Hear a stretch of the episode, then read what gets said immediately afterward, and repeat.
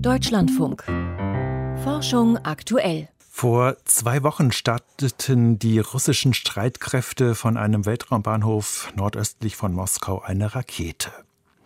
Nur wenige Minuten später traf diese Rakete einen ausgedienten sowjetischen Spionagesatelliten und zerstörte ihn. Das Ganze im Rahmen eines Militärmanövers.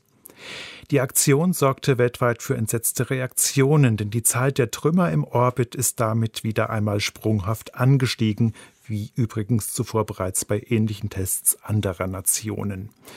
Der gezielte Satellitenabschuss könnte nun aber sogar den Betrieb auf der internationalen Raumstation behindern. Karl Urban berichtet. Die Entscheidung wirkte überraschend. Am Dienstag sagte die NASA einen seit Wochen geplanten Weltraumausstieg auf der internationalen Raumstation kurzerhand ab. Es gebe eine Warnung, dass Weltraumschrott der Station nahe kommen könnte. Doch nur einen Tag zuvor hatte Dana Weigel noch Sorgen um die Gefahren des Weltraumschrotts zurückgewiesen. Die stellvertretende Chefin des ISS-Programms bei der NASA hatte zuversichtlich geklungen. Tomorrow's spacewalk has uh, primarily focused on replacing the failed String 2 S-band antenna. Eine Astronautin und ein Astronaut sollten eine defekte Antenne austauschen, eine Routinearbeit, bei der sich beide sechseinhalb Stunden lang außerhalb der Station aufgehalten hätten. Die meisten Fragen der Journalisten beschäftigten sich daraufhin aber mit den Überresten eines von Russland abgeschossenen und ursprünglich zwei Tonnen schweren Spionagesatelliten, der am 14. November bei einem Militärmanöver gezielt zerstört worden war. Am Anfang war die Trümmerwolke sehr konzentriert. Die ISS ist bei jedem Umlauf hindurchgeflogen.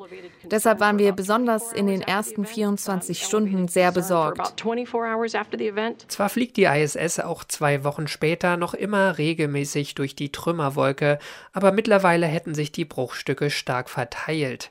Das Risiko für die gesamte Station, von einem Stück Weltraumschrott getroffen zu werden, habe sich durch den russischen Waffentest zwar verdoppelt, die Gefahr für frei fliegende Astronauten im Raumanzug sei dagegen fast unverändert geblieben. E Ein Raumanzug ist sehr viel anfälliger gegenüber kleinen Trümmern und von denen gibt es sowieso schon relativ viele natürliche.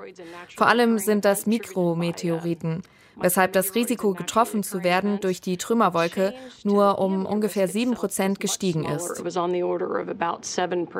Ein Weltraumausstieg ist laut der NASA per se nicht ganz ungefährlich. Die Wahrscheinlichkeit, bei einem sechseinhalbstündigen Einsatz getroffen zu werden, liege bei 1 zu 2700. Ein Raumanzug könne aber ein kleineres Loch problemlos kompensieren, ohne dass dem Raumfahrer sofort die Luft ausgeht.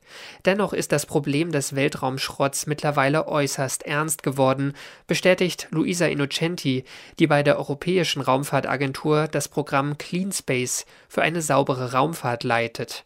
Und daran seien bei weitem nicht nur militärische Manöver schuld. Haven't we understood that uh, space is a resource and we need to care about it? Haben wir es immer noch nicht verstanden, dass das All eine Ressource ist, um die wir uns kümmern müssen? Wir starten immer noch kontinuierlich und lassen die Satelliten dann dort oben.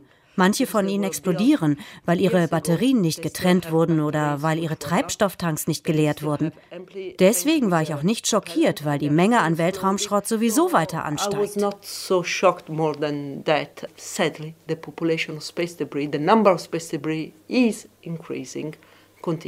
Ob die neueste Kollisionswarnung für die internationale Raumstation auch mit dem neuen Schrott vom russischen Satellitenabschuss zusammenhängt, ist unklar, denn die Flugbahnen der dabei entstandenen Fragmente sind noch weitgehend unbekannt.